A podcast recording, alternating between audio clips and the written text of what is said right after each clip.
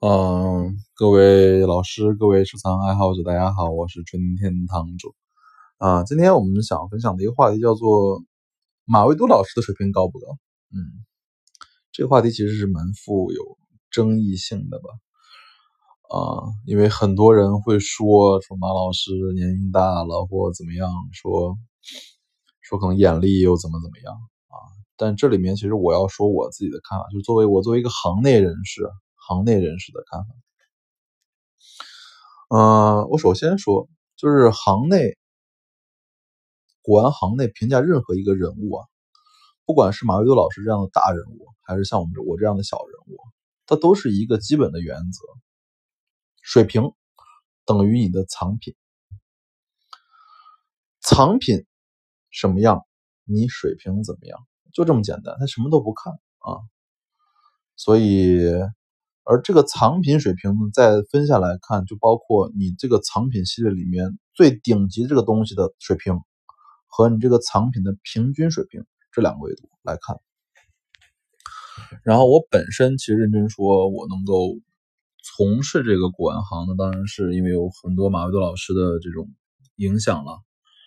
啊，马未都老师的书啊，包括讲座，包括他的 talk show，都我都会。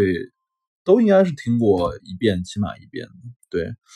然后其实我后面又认识了张培老师，认认识了翟建明老师，然后也听了很多马杜老师的故事。啊，我自己认为任马老师老师仍然是个非常非常好的老头儿，啊，非常非常好的老头儿。嗯，当然他也是要做生意的，他也是要挣钱的，这很正常啊，这很正常，都能理解。好吧，然后我们下面直接客观的评价马杜老师这个事儿啊。啊，我先刚说过了，就是藏品水平等于顶尖藏品加藏品平均水平这两个维度啊。那么我们看马马伟老师有什么顶尖藏品啊？在瓷器这个这个门类里面，汝窑一件天字罐一件啊，这两个已经是非常屌了，非常非常屌了。然后明代的官窑立件我自己猜测的，这个因为我也没有真的去过。就是官府博物馆的库房啊，我猜测有五十件以上。然后清代官窑的立件，我猜测应该在两百件左右附近啊。那这个藏品系列那是非常恐怖的了啊，瓷器上来说，因为一般人来说，你买一件清代官窑立件，就是光绪官窑立件，你得买不起啊啊！现在应该说都二三十万一件商品吧。然后再说家具了，家具那就是更是马老师的主项了。紫檀宝塔、紫檀宝座、紫檀画桌、黄花梨屏风，这种东西都是皇家御用的东西啊，这都是贼顶贼顶的，就是应该是家具收藏中最顶的吧，明清的最顶的这个藏品了。那我们再看一下这个平均水平啊，在瓷器这个平均水平上，我认为其实马老师明清瓷器的质量应该当然比高古瓷器要稍微好一些喽啊，这是我客观说。老师不要不要不要生气，这是客观说啊，就是我自己猜测，官博物馆的明清的民窑瓷器的总量应该在五千件徘徊啊。官窑那种非立件，就是碗盘罐子，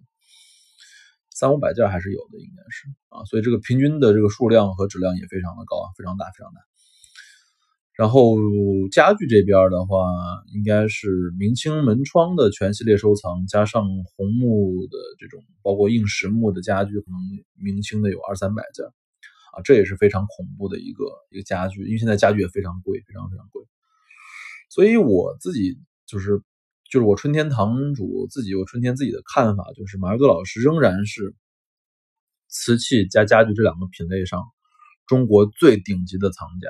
最顶级的藏家啊，这个话确实不乱说，而他因为到今天还听听听听说天天还飞上海买货啊，所以呢，就是感谢马未都老师对于我们这么多年的这个古董文化的宣传和支持了啊，在此我也作为一个小小小字辈啊，表达一下崇拜之情，好吧？物件开门不解释，纯天堂藏词。